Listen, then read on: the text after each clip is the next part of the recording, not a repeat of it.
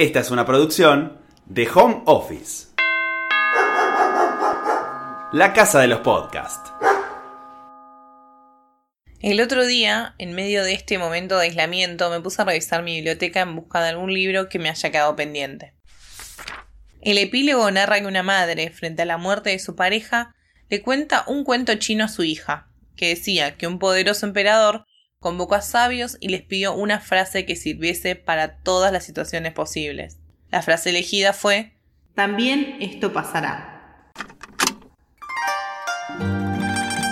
Hace unos días estaba hablando con un amigo por videollamada y le conté por qué me parecía súper apropiado para estos momentos de ansiedad, miedo, incertidumbre y ocio hablar de También esto pasará de Milena Busquets. El libro cuenta la historia de Blanca, que atraviesa el duelo por la muerte de su madre y decide mudarse al lugar donde creció.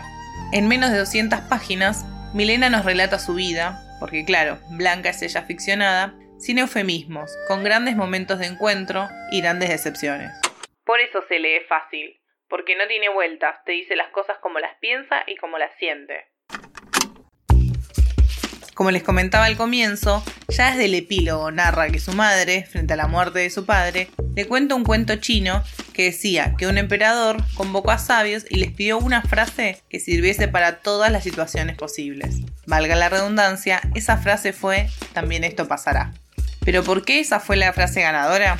Porque como añade el autor a la voz de su madre, el dolor y la pena pasarán, como pasan la euforia y la felicidad. Nada me pareció más atinado para estos días. A ver, supongo que a todos nos pasará esto de tener momentos en los que no queremos hacer nada.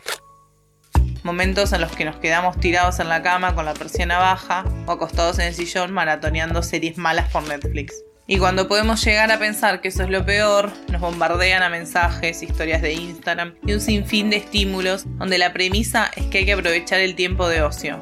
Aprender un idioma, hacer ejercicio mañana, tarde y noche, aprender a cocinar, aprender a tejer, terminar ese rompecabezas que arrancaste hace tres años o limpiar la casa y encerrar los pisos. Y lo cierto es que a veces no queremos hacer nada y eso nos genera culpa y nos sentimos peor y es una rueda de sensaciones horribles que no nos llevan a ningún lado.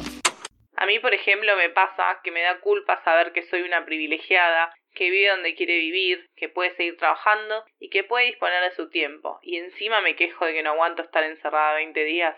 Bueno, y sí, somos todos seres humanos que sentimos y que nos pasan cosas. Pero hay que entender que, como dice el cuento chino, también esto pasará. Esta situación excepcional va a pasar. En algún momento vamos a retomar nuestra rutina.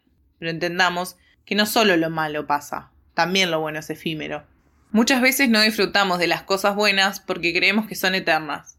Una fiesta, un viaje, una cena con amigos. Cuando éramos chicos y pasábamos esas navidades rodeados de primos, abuelos, abuelas y tíos, no comprendimos que eso pasaría. Que un día te ibas a encontrar en otra ciudad cenando solo un 24 de diciembre porque al otro día tenés que laburar y es un bardo viajar. O cuando te iba mal en un examen y pensabas que el mundo se terminaba ahí y al final lo volvías a rendir y te iba bárbaro o no, pero pasaba. Ojo que la rutina que nos cansa también pasará, como pasó ahora.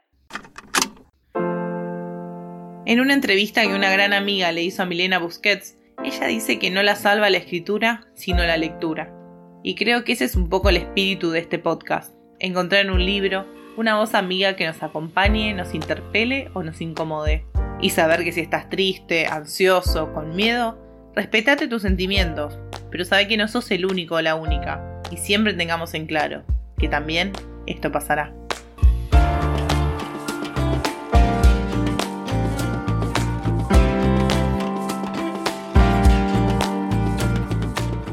Una producción de Home Office. Encontranos en Instagram como Home Office Podcast.